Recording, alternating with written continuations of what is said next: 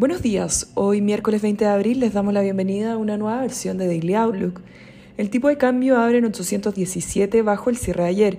Europa transa al alza al igual que en Estados Unidos y el cobre muestra un retroceso de 1,5%.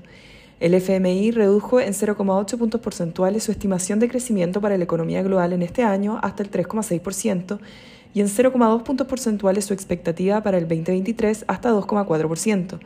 Lo anterior se explica principalmente por la guerra en Ucrania, las repercusiones generadas por las interrupciones en la oferta de commodities y las sanciones impuestas por los aliados de Occidente a Rusia.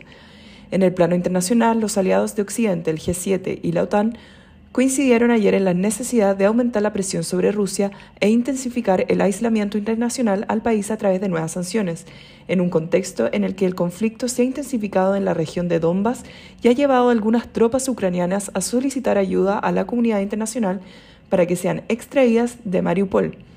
En cuanto a resultados corporativos, la acción de Netflix llegó a caer hoy hasta 25% en el pre-market, después de que la compañía reportara una pérdida de 200.000 suscriptores en el primer trimestre, su primera disminución en más de una década, y proyecta que perderá otros 2 millones en el segundo trimestre. Adicionalmente, hoy reporta Tesla, Procter Gamble y United Airlines. En el plano local, el Pleno de la Convención aprueba un sistema de seguridad social público y rechaza que los fondos sean inexpropiables. El Eurostock 50 transa positivo 1,6% y en Estados Unidos el S&P 500 muestra un avance de 0,2% y el Nasdaq retrocede 0,8%.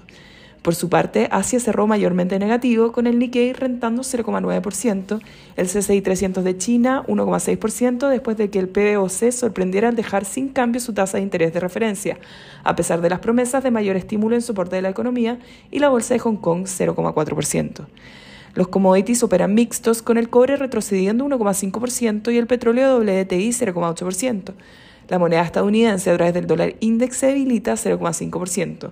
Por su parte, la tasa del bono del Tesoro a 10 años se encuentra en 2,87%, retrocediendo 6 puntos base con respecto a la jornada previa.